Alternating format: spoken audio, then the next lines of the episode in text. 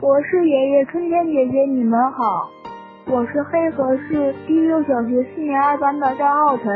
博士爷爷，我想问你一个问题：为什么鱼没有耳朵？鱼儿有没有耳朵呢？听广播的小朋友，你见过鱼吗？鱼到底有没有耳朵呢？它的耳朵是长在什么地方呢？嗯。这个问题呀，恐怕好多小朋友都不知道。有的小朋友认真的观察过好多种鱼以后，告诉我说，他真的没有发现鱼的耳朵到底长在哪里。那是不是鱼类根本就没有耳朵呢？嗯，告诉你吧，其实啊，鱼类和其他动物一样。是有耳朵的，只不过它的耳朵不像咱们人类和其他的动物那样是有明显的外部形状的。比如，大象的耳朵啊，就像两把大扇子；小猫的耳朵呢，却像个小三角形；而鱼类的耳朵呢，它呀是藏在它的头骨里面的，从外表上是看不到的。确切的说，鱼儿只有内耳，却没有中耳和外耳。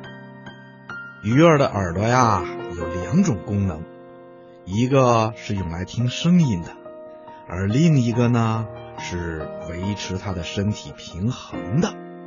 对鱼儿来说，这第二个功能啊，可是非常重要的。小朋友，在鱼儿的内耳里面有。高度敏感的细胞，其中啊含有一种叫淋巴液的东西。那这种淋巴液是干什么用的呢？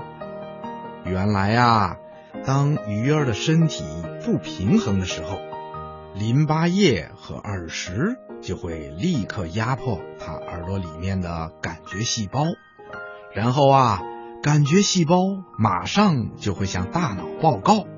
告诉大脑这个指挥中心说：“现在呀，我们的身体已经不平衡了。”大脑得到这个信息以后，就会立刻采取平衡措施，让鱼儿的身体啊保持平衡。因此，鱼儿要是没有耳朵这个器官呐，就会失去平衡了。有人曾经发现。有一条大鲨鱼在游泳的时候总是向左边倾斜，把它捕捉上来以后，经过检查，发现原来啊是它左耳里面的神经受到了损伤，所以这条大鲨鱼游泳的时候才失去了平衡，全身呢都向左边倾斜了。后来呀，动物学家又发现，如果把鲨鱼左边和右边耳朵的神经啊都切断，那么大鲨鱼呀就完全分不清上下左右了。游泳的时候就像是喝醉了酒一样，东倒西歪，摇晃不定了。接下来啊，咱们再说说鱼儿的耳朵是怎么听到声音的。小朋友一定想知道。既然鱼儿的耳朵是藏在头骨里面的，那么鱼又是怎样听到外面的声音呢？原来呀，在鱼的耳朵里面藏有一种石灰质的耳石，在大多数硬骨鱼中，耳石是呈小块状的，鱼就是靠这种精巧的耳石来倾听周围动静的。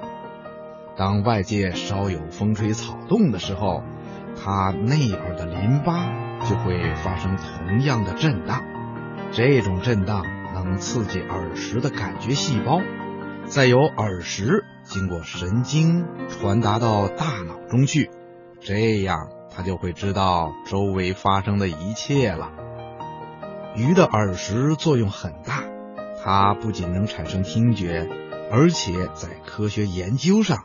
也是不可缺少的。